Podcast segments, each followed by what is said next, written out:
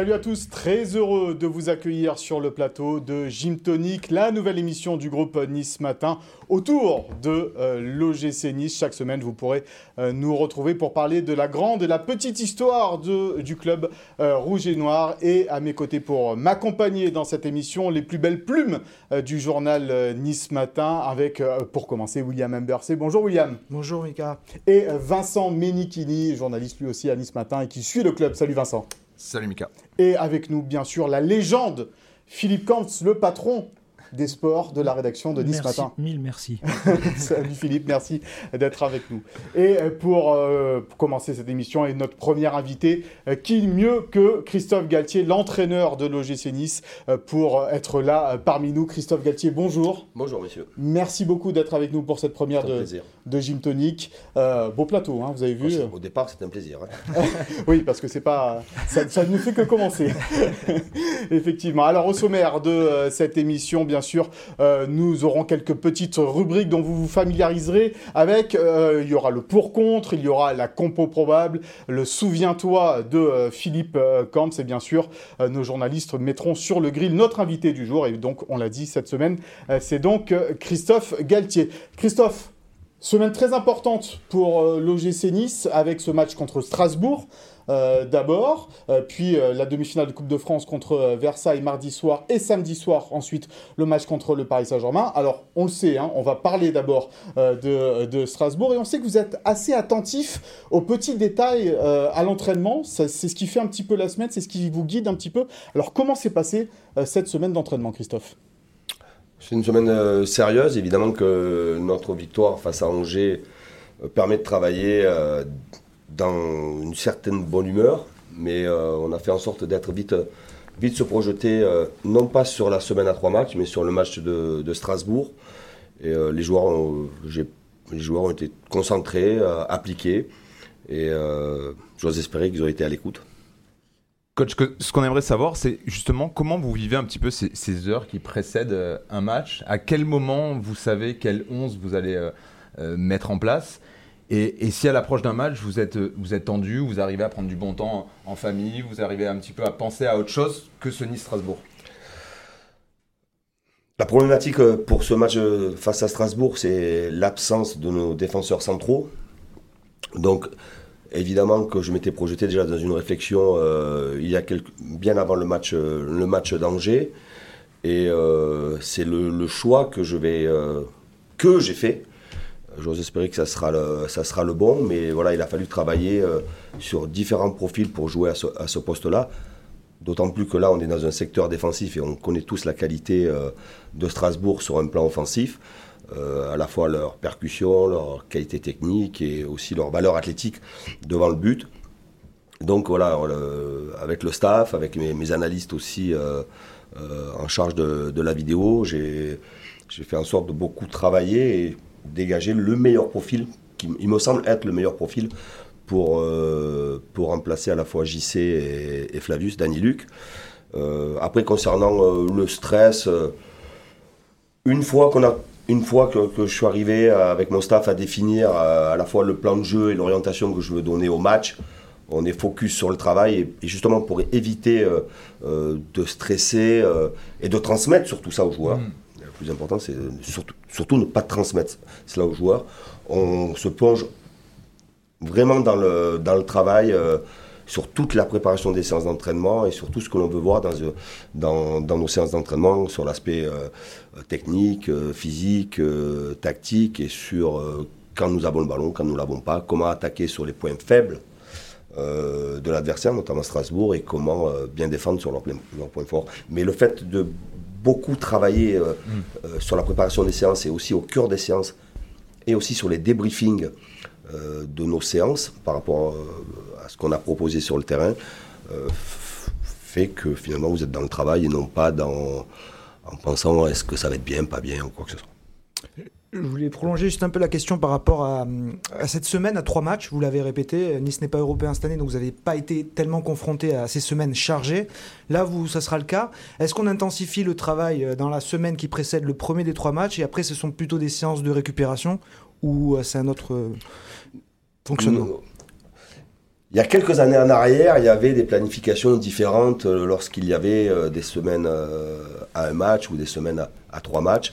Aujourd'hui, on a tellement d'outils à notre disposition qu'on arrive à mesurer exactement la charge de travail individuelle et la charge de travail collectif. Ce qui fait que, évidemment, quand je joue tous les trois jours, les séances sont moins longues, mais euh, je fais en sorte, et notamment avec, euh, avec mon préparateur, euh, Eduardo, de maintenir une certaine intensité parce que euh, je me suis aperçu que euh, moins, euh, moins on travaillait, moins, plus on risquait de blessure. Alors, euh, j'ai découvert cela au, au fur et à mesure de, de ma carrière, et notamment sur mes dernières saisons à Lille, quand on enchaînait tous les matchs, euh, avec des joueurs qui avaient l'habitude aussi d'enchaîner. Et euh, pour avoir échangé avec beaucoup d'étrangers, euh, puisque j'ai eu euh, cette chance-là d'avoir beaucoup d'étrangers, à la fois dans mon staff, mais aussi euh, dans, dans, mon effectif, euh, ils me disaient que eux, il n'y avait pas de problème entre les matchs de travailler, de garder une certaine intensité. euh, évidemment que les, les séances sont moins longues, mais il faut quand même avoir un minimum de charge de travail. On, on parlait de stress tout à l'heure. Est-ce que vous pouvez traverser un match, vivre un match sans un paquet de chewing-gum? Quand j'ai pas le chewing-gum, j'ai des compotes. compotes, c'est quand on joue à 13h. Souvent, euh, ouais, non, oui, oui, il y a le chewing-gum, il y a des pastilles, euh, toujours quelque chose à, à la bouche. Je bois beaucoup. Euh, Est-ce que c'est significatif de- d'un stress? Je ne le sais pas. Mm. Je ne le sais pas. À une époque, Des les, fois, les- coachs fumaient. Ouais, euh, ouais j'ai connu cette époque-là. J'étais l'adjoint d'un entraîneur qui fumait à l'époque euh, sur le banc de touche et à l'époque je, je fumais aussi. Et quand je revois les images d'il y a 20 ans en arrière, évidemment, c'est pas terrible. et heureusement. Mais euh, ben, c'est toujours bien d'avoir un chewing-gum, ça permet aussi de- d'éviter de dire des conneries des fois.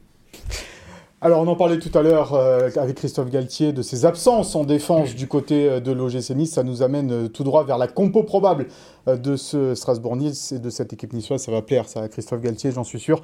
Euh, William, donc des soucis en défense pour le coach niçois. Ouais, des soucis en défense, donc on en a parlé tout à l'heure avec euh, les deux suspensions de Todibo et Dani Luc, les absences pour blessure de Attal et Jordan Amavi.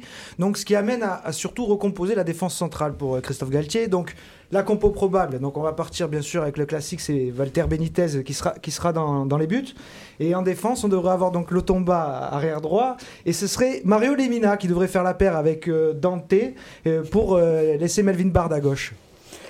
Oui, parce que Mario Lemina a, connaît déjà ce poste en sélection, hein, c'est ouais, ça Ouais, on a surpris le coach hier en conférence de presse quand on lui a soumis euh, cette info qu'on était au courant que Mario pouvait jouer à ce poste-là en et, sélection. Je, et je vous ai dit hier en compte de presse, vous avez bien travaillé. Mais par contre, vous avez tout faux sur la compo. on, J'attendais on va voir, on va la finir, on va, on va revenir vers vous, Enregistré. Christophe. Donc au milieu de terrain, euh, là ce sera un, du- un peu plus classique avec euh, Hicham Boudaoui euh, dans le couloir droit et euh, Justin Kluivert à gauche pour une paire euh, axiale de, qui serait formée de Rosario et Kefren Turam. Et devant, on retrouverait la paire d'Olbert Gouiri. Pourquoi Tout faux, Christophe? Alors, vous n'allez pas nous la donner, cette compo. Vous avez Euh, trois erreurs. Trois erreurs? Alors, on va jouer au jeu des Il y trois avait- il y erreurs. avait le jeu des sept, sept erreurs. Il y en a trois. Là, il y en a trois. Alors, ça veut dire quoi, Christophe? Ça veut dire que Non, vous non, avez. je plaisante. Non mais d- d'accord. Mais ça veut dire quoi? Ça veut dire que vous avez déjà votre compo euh, en Oui. tête, euh, euh, vraiment là, pour tous les matchs ou c'est particulier à ce match? Ah non, non, pour, non, pour ce match-là, parce qu'on Mm. on aura le retour euh, euh, pour la préparation du match pour la demi-finale, on aura le retour de suspension de, JC et, de Flavius. Euh, oui, ma compo, euh, euh, il a fallu euh, 24 heures. On a eu une semaine à 4 jours, euh, une semaine à 4 séances. Et euh, je, suis rapidement rentré dans le travail, euh, le travail tactique parce qu'il nous manquait au moins une séance dans la semaine. Et euh, mardi, mardi soir, c'était clair dans ma tête. C'est à chaque fois le cas Euh, Pour chaque match, c'est le même procédé ou non Parfois, ça vous arrive de changer à 24 heures d'un match et il y a un joueur qui se trouve lors de la dernière séance et ça vous agace vous Non. sortez. Plus maintenant, peut-être? Non, non, non, voilà, exa- exactement. Ouais. Je pense que. euh, Au début, peut-être, de votre carrière ou- Oui, au, dé- au début, et je pense que ben, c'est le manque d'expérience. Mm. Je crois que euh, le manque d'expérience, c'est prendre une décision trop rapide qui finalement, on s'aperçoit au fur et à mesure. Et les séances d'entraînement, elles sont à la fois pour conforter ce que vous voulez voir, et, euh, ce que vous voulez faire travailler, ce que vous voulez voir et le résultat que vous avez, mais quelquefois aussi les séances d'entraînement, ça ne se passe pas comme vous le souhaitez, et vous apercevez que finalement, cette association n'est pas bonne, que ce plan de jeu n'est pas bon. Quelquefois, euh, les cadres peuvent aussi venir me voir et dire, tiens coach, on la sent pas comme ça, euh, vous avez ce plan-là, pour quelle raison? Nous, on la sent de manière différente.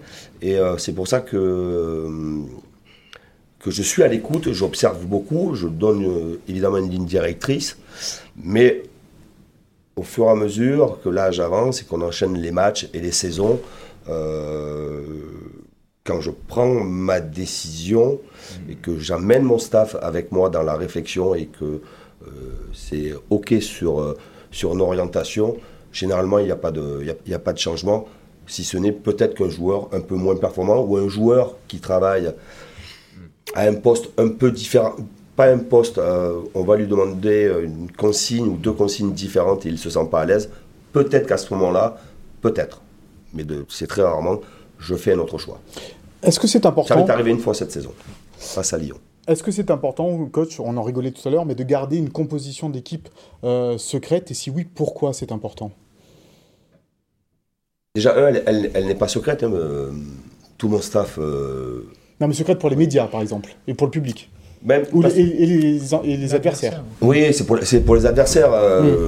Je vois comment nous nous préparons. Je suis très exigeant sur la préparation de, de nos matchs en fonction de l'adversaire, son, son, organisation, son animation. Des joueurs blessés qui ont des bobos, des joueurs suspendus. C'est dur d'avoir des informations. C'est très dur d'avoir des informations et quelquefois, vous, les médias, vous en avez plus que nous et quelquefois, on a même du mal à le croire. Ce que, ce que vous écrivez, ce que vous sortez, on se dit, bon, ils ont cette information-là. Bon. Et, mais moins on donne d'informations à l'adversaire, plus il y a d'incertitudes. Mais c'est réciproque, parce que les adversaires aussi ont parfois leur compo dans les, dans les journaux, et donc ça peut vous aider aussi. Oui, après, quand vous êtes à la 25e, 26e journée, ouais. plus de surprises. Vous il y a très, peu de, mm. très peu de surprises. Mais une anecdote, lors d'un match de Coupe d'Europe, un match retour de Coupe d'Europe face à une équipe italienne, j'avais voulu changer quelque chose par rapport au match aller.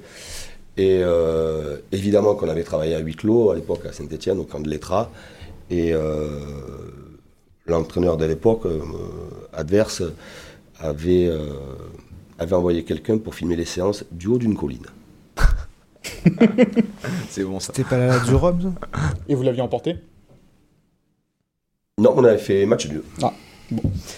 On parlait de composition d'équipe, ça, ça, nous amène au pour-contre de cette semaine. Le pour-contre, c'est un débat entre William Imbersé et Vincent Menichini. Et la question de la semaine dans ce pour-contre, c'est Casper Dolberg doit-il être toujours l'avant-centre numéro 1 de cette équipe de l'OGC Nice On fera bien sûr réagir à cela ensuite Christophe Galtier. Pas, pas, pas sur, évidemment, pas sur le débat en lui-même, mais sur Casper Dolberg et son état de forme en ce moment. On va commencer euh, avec toi, Will, plutôt euh, pour qu'il soit toujours avant-centre de l'OGC Nice euh, numéro 1 en tous les cas. Clairement.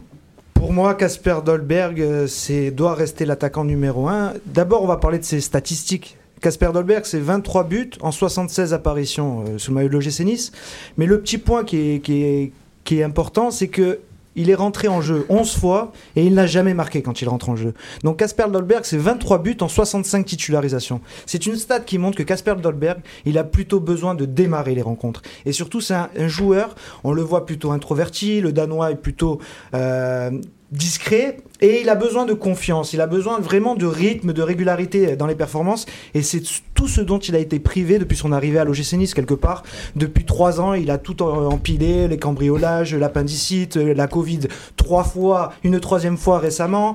Euh, il le a diabète. Le diabète, qui a été une triste nouvelle, un deuil dans sa famille également. Donc il a jamais été le vol de la montre en tout début de son aventure. Donc il a jamais été vraiment épargné et on voit que quand vraiment il enchaîne les, les matchs, c'est là qu'il devient important, c'est là qu'il vraiment son sens du but euh, explose euh, dans l'équipe.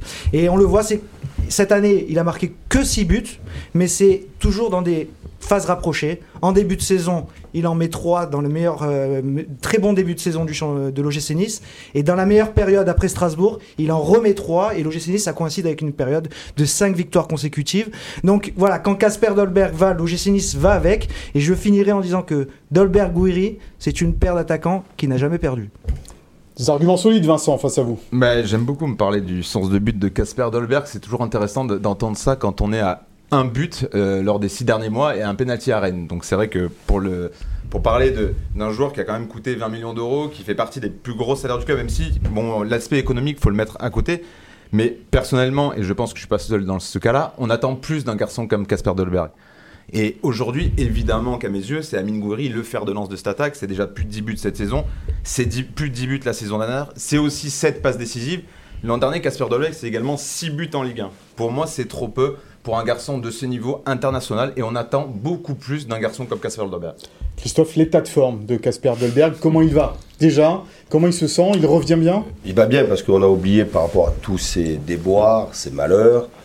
Il a eu en début de saison l'épaule et il a eu aussi le genou, donc il a souvent été incertain et le dur pour lui a été euh, pour lui d'assimiler, de s'adapter euh, au problème du diabète.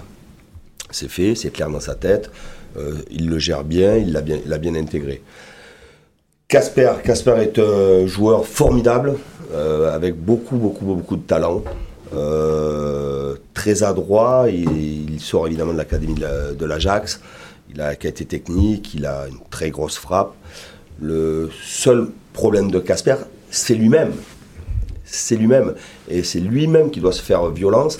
C'est un joueur qui a tout, toute la panoplie pour être à un très très très haut niveau.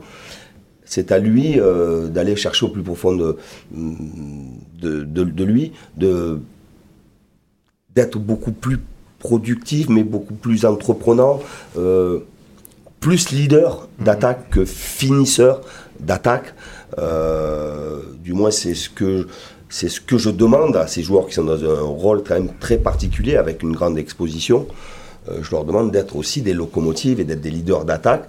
Casper, c'est un joueur qui peut marquer des buts extraordinaires, qui est très, très intelligent dans le déplacement, qui est très intelligent dans le positionnement, mais qui quelquefois, par cycle, ou quelquefois dans un match, il va vous faire une, une action extraordinaire qui peut déboucher sur une très belle attaque ou un but et disparaître pendant 25-30 minutes.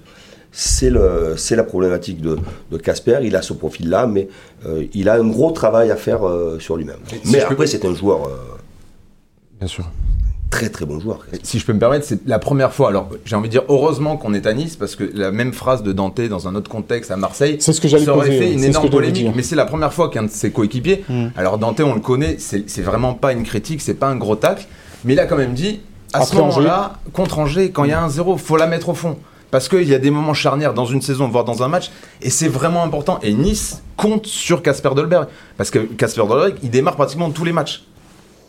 Et derrière Casper, il y a quand même des gamins comme le petit Evan Guessant qui est formé au club, qui tape à la porte. Et ce gamin-là, dès qu'il entre, il donne des messages notamment au coach, même à, ses concurrents. Il est souvent performant, le petit Evan Guessant aussi. Donc lui aussi, il peut se poser des questions. Il n'est pas parti cet hiver parce que le club compte sur lui. Et c'est normal. Mais ce gamin-là, il doit se dire Oh, je pousse, je pousse, je veux jouer. Il, a raison, coach Dante, de, de dire ça, de piquer un peu, peut-être Casper Dolberg. C'est le capitaine en plus hein, euh, du vestiaire et de l'équipe. Je suis pas sûr qu'il s'adressait qu'à Casper, parce qu'il y a eu Ouais. d'autres situations. Il y a Andy aussi, Aussi, qui, a, qui un beau face-à-face. Et euh, il est dans l'histoire d'un match euh, où on a eu des contre-performances à domicile, où je pense qu'on a la même mise, oui, il pense, et on pense tous qu'on a la même mise sur le match, que l'on mène et qu'il faut un deuxième but pour se mettre à l'abri, et que ce deuxième but, quand il ne vient pas, ça peut se tendre dans les dernières minutes, comme ça a été le cas. Mais je pense pas, je connais assez bien Dante, je, je- je connais bien l'esprit du, du vestiaire, il ne s'adressait pas à Casper, je pense qu'il s'adressait spéci- Au groupe, Au groupe et aux attaquants. Philippe, qui vous a convaincu? William? Vincent J'aurais bien voulu être euh, solidaire du, de la caste des, des, des plumés. hein. Et en plus, euh, pour moi, Dolberg, c'est la- c'est la- c'est l'école Ajax, euh, Ajax, euh, Cruyff. euh, euh, donc c'est un jeu superbe, c'est un joueur superbe qui peut mettre des buts magnifiques. Mais le, je suis plutôt d'accord avec Vincent. Pour moi, le- le- l'attaquant numéro un de Nice actuellement, c'est euh, c'est Guéry. Et par contre, Vincent dit quelque chose, il dit on attend plus de Dolberg, mais alors à ce moment-là, il faut qu'il joue. hein. Il joue quand même très régulièrement, hein, Casper. Quand on attend, quand on attend beaucoup de quelqu'un, il faut le faire jouer. Donc c'est délicat, mais c'est vrai que je, je- je pense que euh, c'est le- le- le- je donnerais le 1 point si je devais donner un point à Vincent. Ah, c'est un, bon- un sujet qui passionne, voilà, Casper Dolberg, parce que. Mais oui, il a raison aussi. Euh, Casper, comme dit Philippe, c'est un joueur euh, exceptionnel, mais on a tellement envie de le voir plus. Alors, pas plus épanoui, parce que je pense qu'il l'est. Et puis, c'est son caractère de pas être forcément exubérant, mais. Mais voilà, moi j'ai envie de le voir qualifier Nice en demi-finale et de, le- de faire gagner la Coupe de France à l'OGC Nice. Il- nice l'a acheté aussi pour ça. Oui, mais il n'est pas responsable non plus du prix de son transfert. Tu- non, dis que 20 je dis 20 que millions d'euros. euh, euh, maintenant, en ouais. plus, dans le foot, on sait très bien que c'est- parfois n'importe quoi. Il- C'est pas lui, c'est pas lui qui a mis 20 millions, mais en tout cas, moi, j'attends plus de Casper tout simplement. Il parlait des. Je voulais revenir sur tes 6 buts de la saison dernière, mais on sait à quel point la saison dernière a été très particulière à l'OGC Nice, avec les changements de coach, avec Ouais, ouais.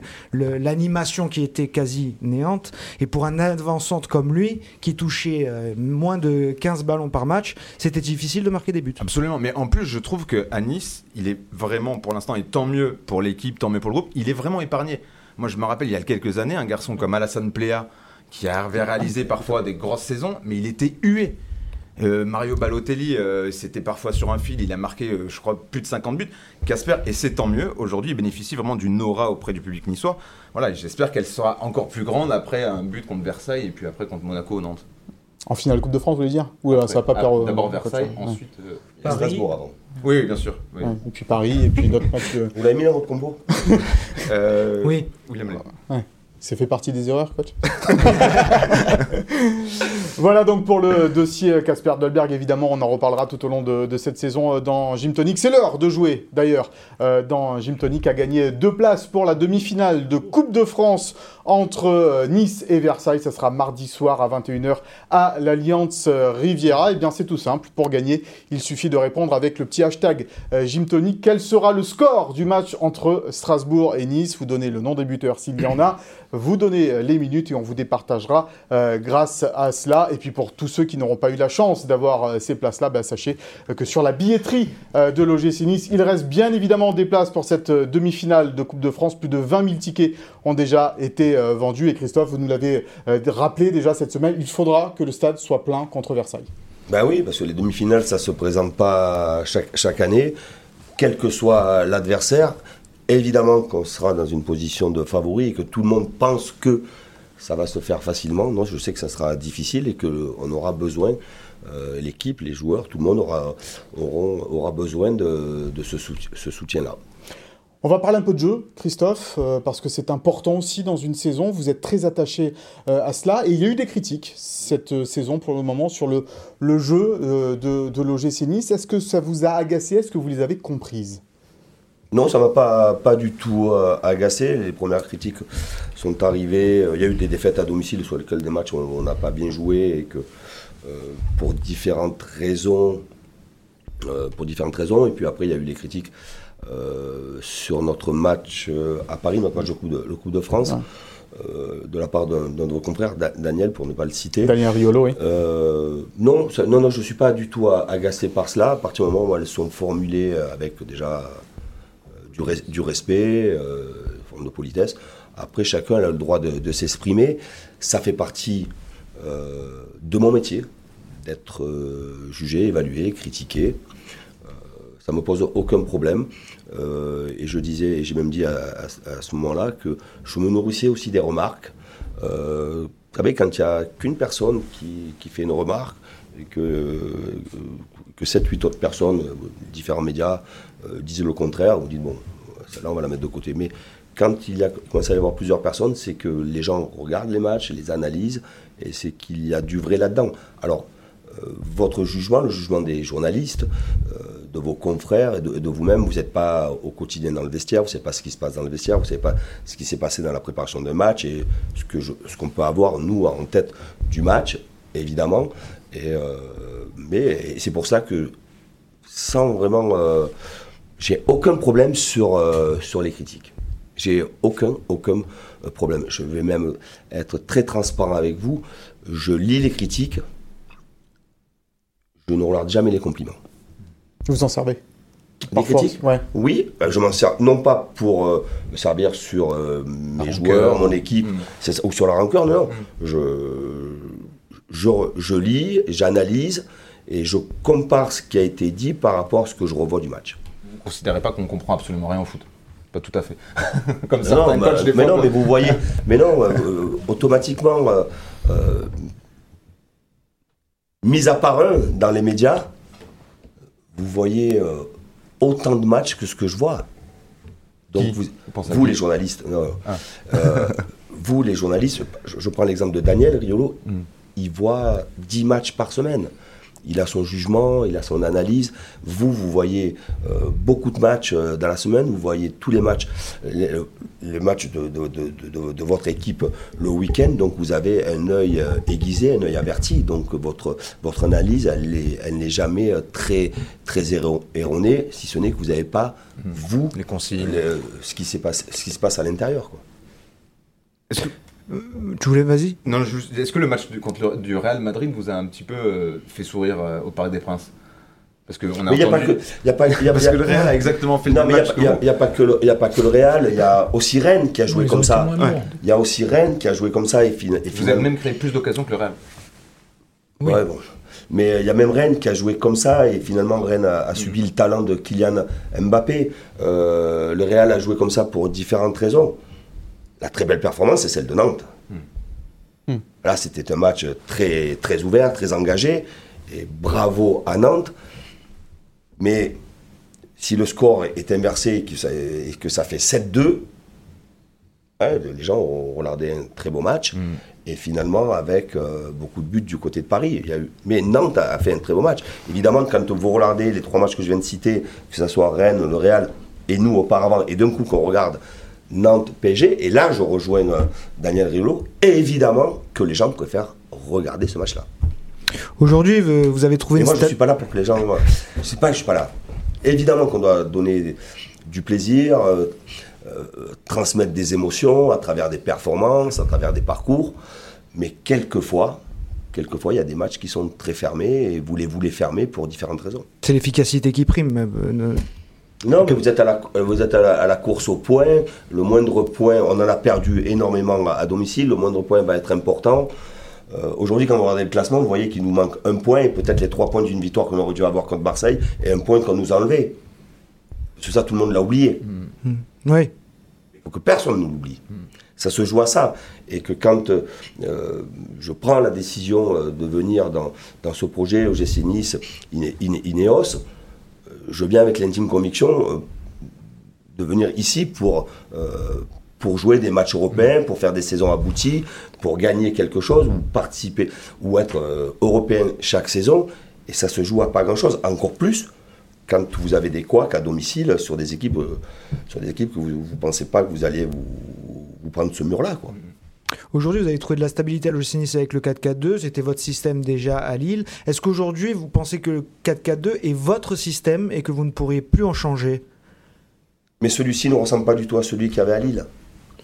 Il y a, il ressemblé au, début parce que c'était pour moi la façon la plus rapide euh, pour faire comprendre aux joueurs ce que j'attendais et ce que je voulais voir de l'équipe. Mais il y a eu euh, depuis une très grande évolution. Il y a le 4 le 4-4-2 euh, euh, classique et, là il y a des observateurs qui ont remarqué beau- beaucoup de choses. Il y a comment on sort le ballon, comment on anime sur un plan offensif. Il ne reste du 4-4-2 aujourd'hui par rapport au début de saison que l'organisation défensive. Il y a des évolutions, on ne peut pas rester. Euh, J'ai pas voulu faire un copier-coller. Je suis allé sur le copier-coller de ce qu'on avait eu à, Lille pour aller vite là-dedans dans l'organisation défensive et dans l'exigence que je voulais voir euh, de l'équipe. Mais j'ai pas du tout les mêmes. On a à Nice, on n'a pas du tout les mêmes profils que, que le LOSC et on a modifié beaucoup de choses dans l'animation. Vous auriez pu, parce que c'est peut-être la méforme de Calvin Stangs aussi, qui vous pousse peut-être à changer un tout petit peu le, le- le- le dispositif, parce que vous les aviez, vos, vos deux ailiers avec Kluivert et, et Stangs à la base. Oui, mais il y a les ailiers, mais après il y a l'animation. Quand on sort le ballon dans certaines zones du terrain, euh, il y a des animations différentes. Euh, Calvin était un joueur. euh, tout à l'heure vous parliez de Casper, mais Calvin était un très bon joueur. C'est un beau joueur, c'était quelqu'un qui sent le football. Euh, on l'a voulu, euh, euh, on cet été. et je disais, je crois que c'est la semaine dernière, mon devoir, c'est de réussir, de réussir avec lui. Il a un temps d'adaptation plus long pour différentes raisons. Hier, j'ai eu une longue discussion. oui, oui, j'ai eu une, très longue discussion avec un membre de sa famille. Concernant euh, Calvin, c'est un joueur qui est sérieux, qui est attachant, qui est professionnel, qui est un très bon footballeur, qui voit plus vite que les autres et qui réalise plus, qui peut mieux réaliser que les, que les autres, si ce n'est qu'en ce moment, il est, euh, il est pas encore, à- il s'est pas encore adapté à la ligue. Le dépaysement, le fait de sortir de son Ben, pays c'est la première fois natal. qu'il sort, pour la première Mm. fois qu'il sort de, de, de, de son, de son pays, de son championnat. Donc euh, on est quand même un peu déraciné, parce qu'on parle de gamins de combien de deux ans quand même. On parle pas. Savez, moi j'ai j'ai des, mes, mes garçons, ils ont 34, 32, 30. Je dis qu'ils sont petits, qu'ils sont jeunes. Donc Mm. eux, ils ont 22 ans. Donc ils, ils sortent euh, de là. Il arrive euh, avec un statut, puisqu'il arrive avec un transfert. Il arrive aussi avec un parcours aux Pays-Bas. Et il arrive dans une région extraordinaire extraordinaire. Alors, quand vous êtes dans une région qui est un peu difficile, vous êtes focus, focus, focus, et vous lâchez pas. Quelquefois, quand c'est difficile, ben, vous lâchez un peu, vous vous laissez pas endormir, mais vous dites, bon, ça va venir, ça va venir, ça va venir. Non, euh, voilà. Casper, pas Casper, mais euh, Calvin. Cal- Calvin. Cal- Calvin a- aura, aura eu besoin d'un temps d'adaptation plus long que d'autres. Celui qui n'a pas eu de besoin de temps d'adaptation à l'OGC Nice, c'est euh, Amine Gouiri. Il performe hein, depuis qu'il est euh, arrivé au club cette saison. Et c'était lui qui était en conférence de presse euh, cette semaine. Il a eu quelques mots d'ailleurs pour le coach Galtier. On l'écoute. Ouais, ça m'a fait du bien. Après, j'en ai parlé avec lui. Et euh, il m'a dit les choses. On s'est dit les choses. Et, voilà, après, c'est le coach, c'est lui qui, fait ses choix. J'ai rien à dire et juste à, continuer à travailler l'entraînement pour, euh, pour reprendre ma place, tout simplement. Bah, quand un joueur ne joue pas, bah, il lui explique les choses, il lui dit les choses. Quand, il, quand ça va pas, il lui dit les choses, comme euh, quand ça va bien. Je pense que c'est normal pour un coach de faire ça. En tout cas, lui, il le fait. Et c'est bien pour nous. C'est bien de savoir les choses. Ouais, bah s'il est dur, c'est que c'est qu'il a pas aimé. bah, et aussi, c'est bien pour nous. C'est que qu'il veut nous faire euh, progresser, qu'il veut, qu'il veut notre bien. Donc, euh, qu'il soit dur ou pas, c'est c'est que du positif. Voilà, Amine Gouiri qui répondait à une question, bien sûr, sur ce match aller contre Strasbourg, coach, vous l'aviez laissé euh, sur le banc. Et puis, bon, ça ne lui avait pas trop plu. Vous en avez parlé ensuite avec lui. Vous aviez même dit peut-être que vous étiez un peu trompé dans la compo à ce moment-là. Oui, j'avais pas fait jouer Amine, je crois, au Parc des Princes. Du moins, Ouais. j'avais pas euh, mis titulaire. J'étais satisfait de ce que j'avais vu, certaines, choses euh, sur l'équipe qui avait démarré. Et euh, Amine euh, était dans une période. euh, a eu une, Amine a eu une ascension incroyable. Il a fait un début de saison, à ce moment-là, il faisait un début de saison extraordinaire et il y a eu un peu de relâchement. Et j'ai voulu, euh, à travers la concurrence, lui montrer aussi qu'il qu'il fallait qu'il soit exigeant envers, lui-même, dans non pas la préparation des matchs, c'est un garçon euh, très sérieux, mais on parle encore d'un gamin, hein, on parle encore d'un gamin, euh, mais qu'il soit beaucoup plus exigeant euh, dans le jeu, avec moins de pertes de balles, être plus efficace dans le jeu. Et oui, j'avais pris la décision de ne pas le faire jouer, ce qui avait été, je l'avais- dit rapidement, une erreur euh, dans ce sens-là. Est-ce qu'on utilise la même méthode de management, de coaching avec un Casper Dolberg ou un Amine Gouiri par rapport à leur personnalité par rapport Est-ce qu'il y a des joueurs qui ont besoin d'être plus piqués, d'autres à qui il faut vraiment presque câliner, cajoler, expliquer les choix? Non, je crois pas. Vous savez, le, vestiaire, la première, des choses dont a besoin le vestiaire, c'est de justice. Vous pouvez pas être dur avec certains et pas dur avec d'autres. Mm. pouvez pas être câlin avec certains et pas câlin avec d'autres. Un vestiaire a besoin de justice. C'est 26 personnes, c'est 26 garçons.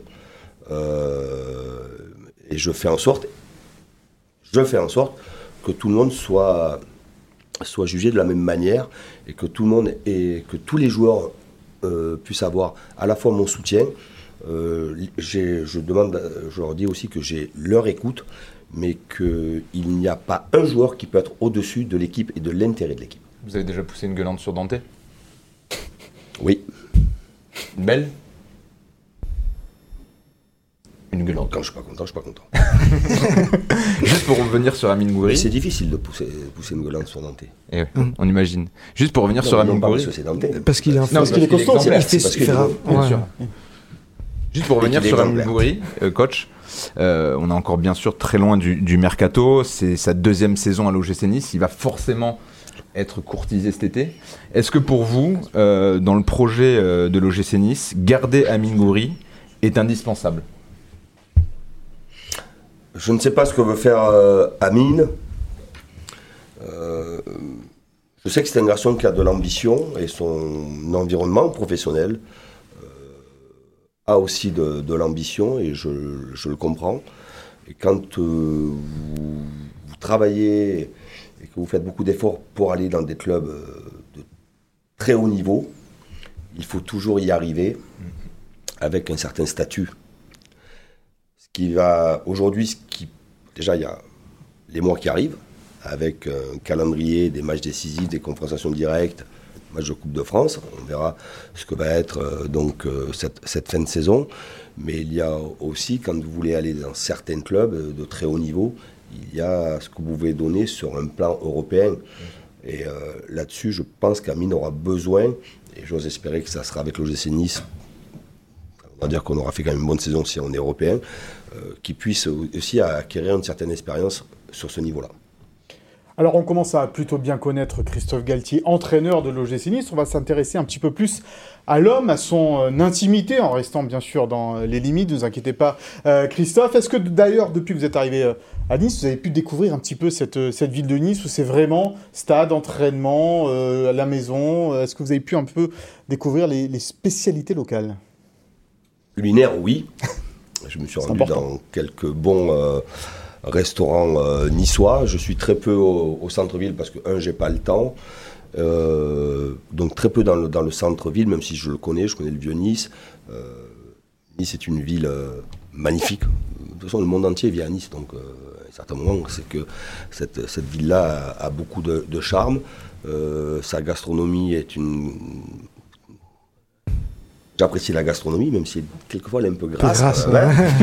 Euh, mais voilà, moi je passe pas beaucoup de temps euh, au centre-ville, c'est euh, maison, bureau, maison, et, euh, et quelquefois de bons restaurants avec, euh, avec mes proches. Vous seriez arrêté toutes les 5 minutes si vous alliez en centre-ville parce qu'il y a vraiment, hein, William, un- à Nice, un engouement autour de, euh, du coach Galtier. Oui, Clairement. hein, euh, en plus, a- arriver sur un titre de champion de France pour euh, le public, c'était extraordinaire. Mais en plus, vous incarnez un peu ce, ce caractère, cette. euh, vous, quand il y a un but, quand il y a une victoire, vous, vous la fêtez. Vous, et ça, c'est une attitude que le public niçois aime beaucoup. Euh, vous, vous en avez conscience que c'est. Il est très démonstratif, ce public, et qu'un entraîneur très démonstratif. euh, Ah ça- oui, démonstratif, oui. Euh, oui, oui, c'est un public euh, démonstratif, c'est un public méditerranéen, et ça a toujours été comme ça, et dans l'ancien stade, le stade duré, c'était, je trouve, encore plus flagrant, Mhm. on entendait encore beaucoup, beaucoup plus.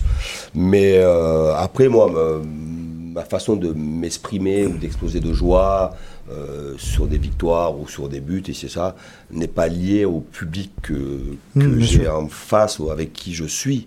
Je, je suis comme ça. Alors, est-ce que je corresponds au public niçois? Euh, On est tous les deux euh, méditerranéens. Philippe, c'est pas un entraîneur BCBG, Christophe Galtier, comme l'a dit Frédéric Antonetti pour certains de ses confrères. Au sujet de Frédéric Antonetti, qu'est-ce que vous pensez de sa, de, de- de sa suspension? Elle est, elle est sévère. J'es- J'espère qu'elle ne sera pas lourde de conséquences pour le FCMS. Évidemment qu'on doit montrer l'exemple, qu'on doit faire en sorte de ne pas s'emporter. C'est pas évident. Il y a il y a que ceux qui ne connaissent pas ce que c'est le sport de haut niveau et l'exigence du haut niveau et l'obligation de résultat qui ne, peuvent pas comprendre que quelqu'un peut, euh, peut sortir de ses gonds. Et je sais de quoi je parle. Euh, mais je la trouve quand même. Frédéric a une carrière, une longue carrière. Euh, c'est un personnage, en plus d'être un entraîneur et un bon entraîneur, c'est un personnage de la Ligue 1. C'est, euh, je sais pas, plus de 500, pas loin de 600 matchs Mhm. euh, de Ligue 1. Euh, il a tout le temps été exemplaire, même si quelquefois il s'est fait expulser, mais sans, sans des choses dramatiques. Là, il est sorti de ses gonds et je, trouve évidemment que Frédéric devait être sanctionné, comme moi j'ai pu l'être aussi dans, dans le passé. Je me rappelle avoir pris six matchs de suspension euh, lorsque j'étais à Saint-Etienne. On doit être sanctionné. Mais là, c'est. Euh, je pense qu'on aurait dû tenir compte de beaucoup. de, plus d'aspects. Déjà, il y a des gens qui ne devaient pas être là. Olivier Létang et Sylvain Armand qui étaient dans la zone technique de Frédéric Anthony. Il y a des gens qui ne devaient pas être là. Ça, c'est la première des choses. Autrement, ils auraient dû prendre la même chose que lui. Quoi. Oui, mais ça n'a pas la... ça aucune incidence. Pour eux, oui. Des dirigeants qui prennent des suspensions, ça n'a aucune incidence. Hmm. Un joueur et un entraîneur, ça a des incidences. C'est la première des choses. Euh, je pense que si on en est arrivé là, si Frédéric en est arrivé là, s'il y a eu cette situation, euh, je le répète encore une fois, qui n'est pas évidemment une bonne image hmm. que l'on renvoie, que l'on renvoie, c'est qu'il y a aussi des officiels qui doivent eux veiller au gré. Là, je pense que ces officiels ont failli. Le quatrième arbitre en particulier. Le quatrième arbitre peut être sur l'action parce qu'il y a une mm. action à ce moment-là, mais il y a des officiels. Et ces officiels-là doivent faire en sorte que les gens qui ne sont pas habilités pendant le match à être sur, euh, dans la zone technique au bord du terrain ne doivent pas y être. Et finalement, tous ces petits manquements ont fait qu'il y a eu euh, cet accrochage euh, entre Frédéric et les deux dirigeants du LOSC, notamment Sylvain, Sylvain Armand, et que je trouve c'est disproportionné, pardon, et que c'est dur pour Frédéric et c'est dur pour le FCMS. Et je pense qu'on aurait dû tenir compte aussi, aussi, de la situation du FCMS. Juste pour rebondir sur la charge mentale, comment vous finissez une saison de, foot? Rincé. Est-ce que voilà, vous êtes complètement épuisé, vous voulez plus en entendre parler vous restez toujours connecté? Et, enfin, jusqu'à quand vous voyez euh, dans ce monde un petit peu de fou?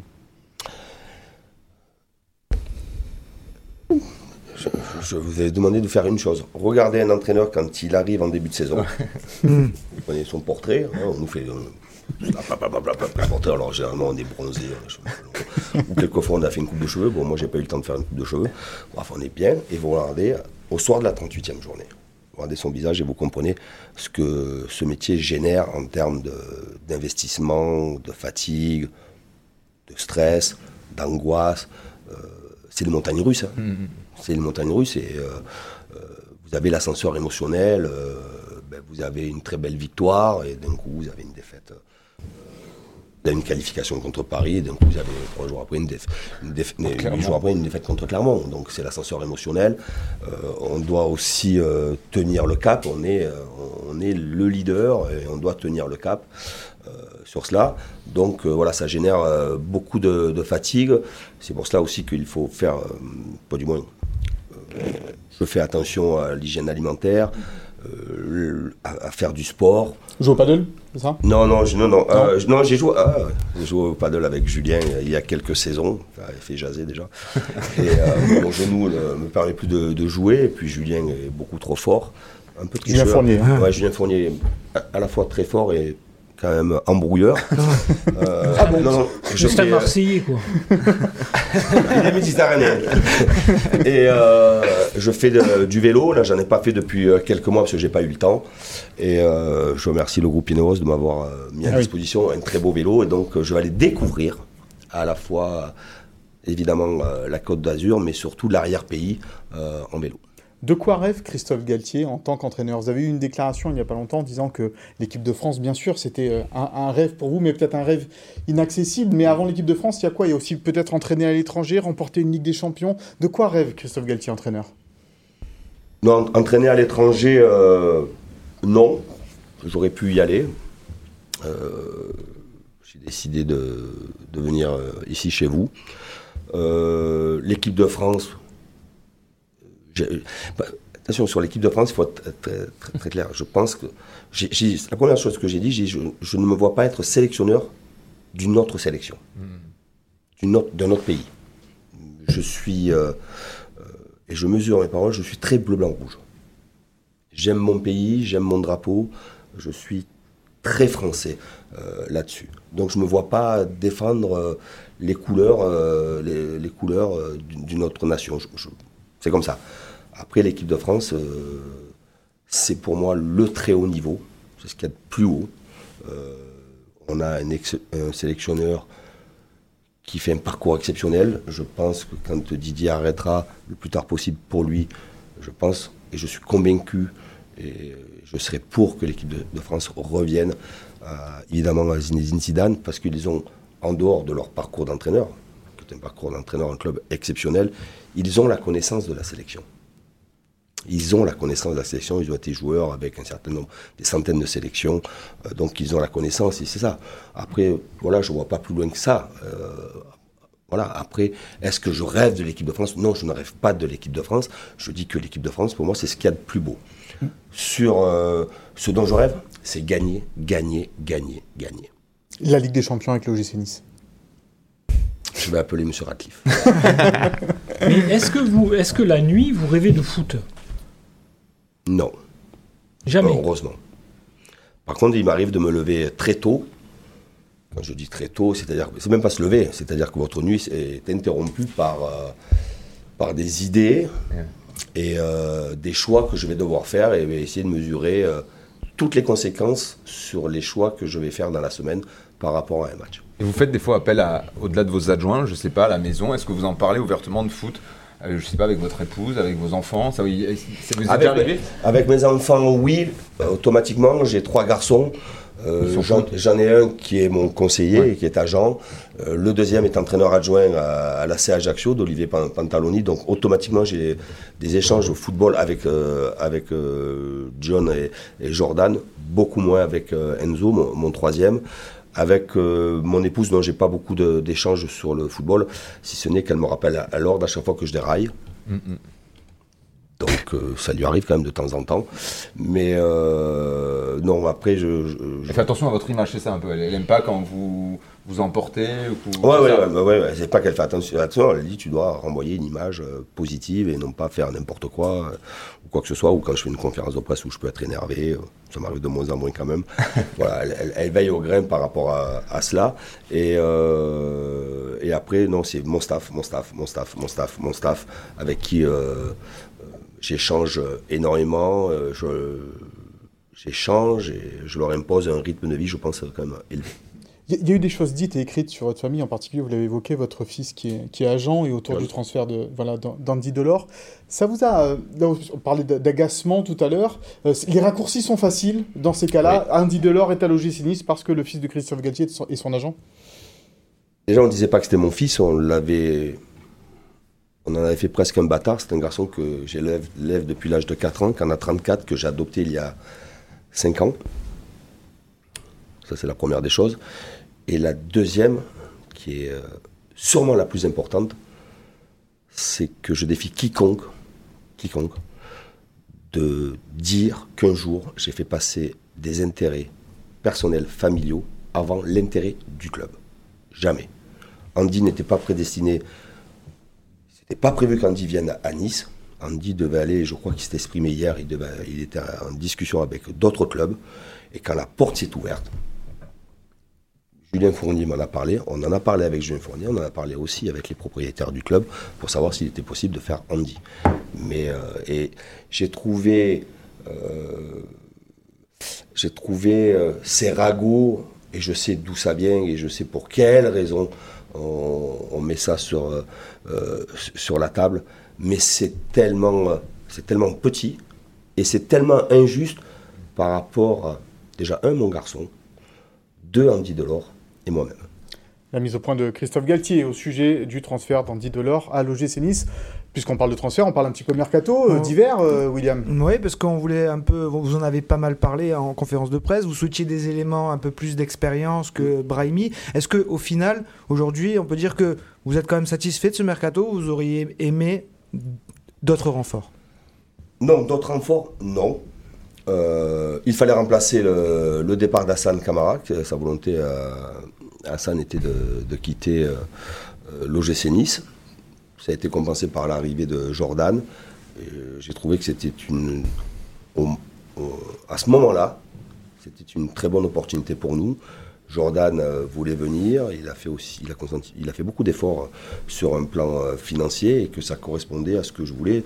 Un joueur qui connaissait la Ligue 1, qui allait s'intégrer facilement, donc on connaissait, on connaît tous Jordan et son, son attachement au club.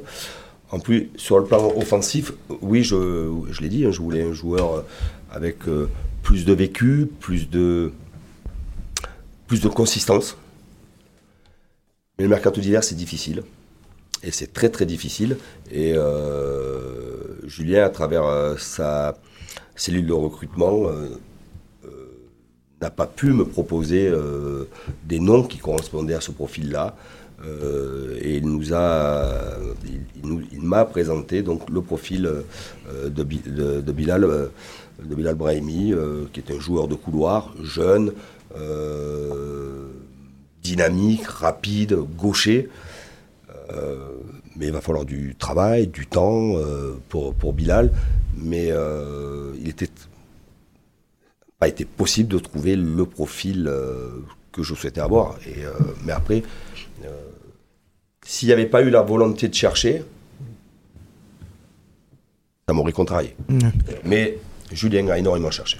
Parce que justement, après Lyon, quand vous dites Lyon est, est plus armé, parce qu'on se rend compte que Lyon, quand après Tanguy Ndombele, Romain Fèvre, eux, ce sont des joueurs à ce moment-là confirmés et rapidement euh, efficaces. Efficace. Prolifiques. Hmm.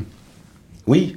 Mais On pensait un peu à eux, mais sans faire de. oui, oui, mais, Je, pensais à eux, mais comme j'aurais pu penser euh, aussi euh, à nos concurrents, à, Marseille, qui sont allés récupérer Bakambu, qui n'a pas joué plus instamment avec la Chine, mais qui est allé chercher aussi un latéral qui a beaucoup d'expérience euh, du côté euh, d'Arsenal. Mais euh, voilà, j'ai observé comment le marché se dessinait et je voyais comment vers quoi nous, ce, dont moi je, souhaitais. Mais, mais c'est aussi là la progression du club et, je dois, je fais partie aussi de cette progression-là et je dois aussi amener une sûrement une réflexion plus large, euh, non pas dans le domaine du recrutement, mais une réflexion plus large sur ce qui est une équipe de haut niveau. Pour être performant, il faut jouer le maximum de matchs dans une saison. Ça veut dire qu'il faut être européen le plus souvent possible. Et à force d'être européen, un jour, vous accrochez un titre, un trophée ou un grand parcours euh, dans une compétition européenne. Mais pour être européen chaque saison, euh, on doit regarder, on doit s'inspirer de, ce qui peut se passer dans d'autres clubs. Et je ne prends pas en référence Lyon et Marseille, mais regardez ce qui se passe dans d'autres clubs à l'étranger, des clubs qui peuvent avoir notre profil, euh, notre profil. Et euh, voilà, c'est un échange d'idées et d'observations pour qu'on puisse s'améliorer saison après saison. Pour être toujours performant. Alors chaque semaine, vous pouvez retrouver le Zap Gym sur les réseaux sociaux de l'OGC Nice, sur le site internet de l'OGC Nice. C'est un petit programme qui raconte les coulisses euh, du club. Eh bien, on vous en propose un petit extrait.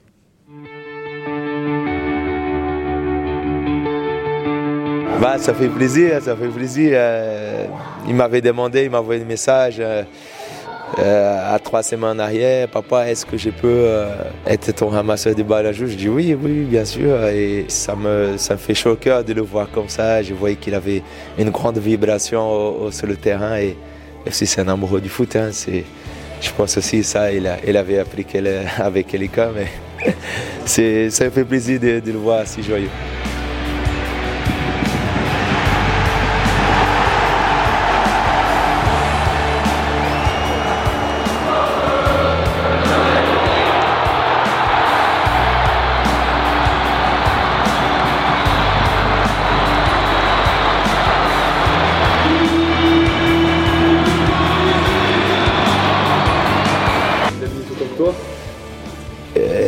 Je pense, parce que lui, c'est chanter toutes les musiques, il regarde tous les tons Zap Gym.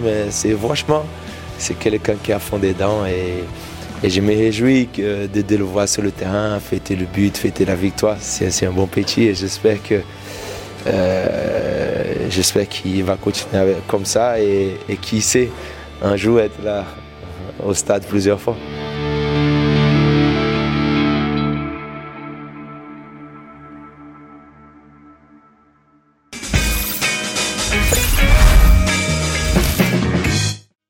Voilà pour cette séquence du Zap Gym que vous pouvez retrouver, séquence super sympa entre euh, Dante et son fils lors du, match pardon, euh, Nice-Angers. On passe à la rubrique tant attendue euh, de ce Gym Tonic avec vous, mon cher Philippe Camps, le souviens-toi.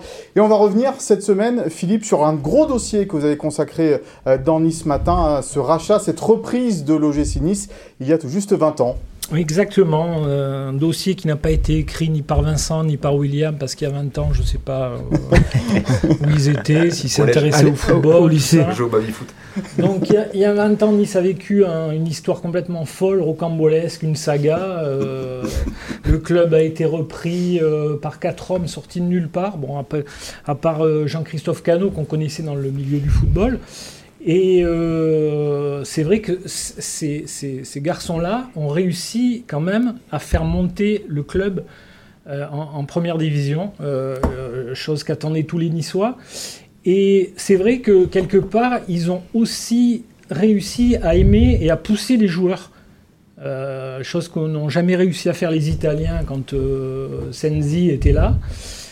Et donc, ils ont réussi à faire monter Nice en première division. Après, on connaît la suite. euh, Le, le- le- le- le club a explosé. euh, Ouais, ça s'est plutôt mal terminé. ça s'est très mal terminé. Le club a été rétrogradé euh, deux fois. Il y a- en première dans l'histoire du foot français, il, a été- il avait été rétrogradé de deux étages. Et donc, euh, il a été sauvé in extremis par groupe niçois avec euh, Stellardo, euh, Maurice Cohen. Maurice Cohen, euh, Governatori. Euh, Jean Bessy. Jean Bessy, Bacchialoni, donc euh, qui, qui, qui a sauvé ce, ce, ce, ce gym sur le fil. Donc j'ai raconté ça pendant une semaine et voilà, donc là on va vers la, la, la, la fin de l'épisode avec euh, Jean-Christophe Cano qui avait jamais parlé, qui sort du silence et qui raconte un petit peu comme il a souffert de, de, de, de, de ce qu'il a vécu et de ce qui s'est passé à Nice. Ouais, un dossier vraiment passionnant hein, retrouvé dans les pages euh, de Nice Matin. Et la semaine prochaine, je parlerai euh, avant le Nice PSG de Leif Erikson et ça durera deux heures. Ça nous étonne que vous ne parliez pas de Doumé Baratelli, dit le chat, mon ça cher sera Philippe. mon invité bientôt et on sera tous les deux, lui et moi, ici. Des petits souvenirs de cette école, alors pas de l'OGC Nice, mais c'était un peu un autre football, Christophe, euh, cette époque-là. Il n'y avait pas encore ces grands groupes, on va dire, mis à part peut-être Canal+, qui était au Paris Saint-Germain, mais qui, qui avait la main mise sur les clubs, et donc du coup, ça donnait parfois des repreneurs assez particuliers dans les clubs de football. Oui, alors moi j'ai lu hein, euh, la, la saga, d'autant plus que c'était des Méditer- Méditerranéens qui. Ouais, Je connais très bien Jean-Christophe euh, Oui. Cano, je le connais depuis très longtemps, très longtemps. Oui, il parle de vous d'ailleurs. Et euh, je peux vous dire, et je, le- je sais, je sais que c'est une période qu'il qu'il a très mal vécue, parce que lui, il était convaincu, je ne parle que de lui, parce que je, euh, je sais ce qu'il a vécu, on est assez proches. Euh, il était convaincu que le projet euh, allait décoller. Le plus important était sur un plan sportif l'accession Oui. en D1. Et c'est une performance.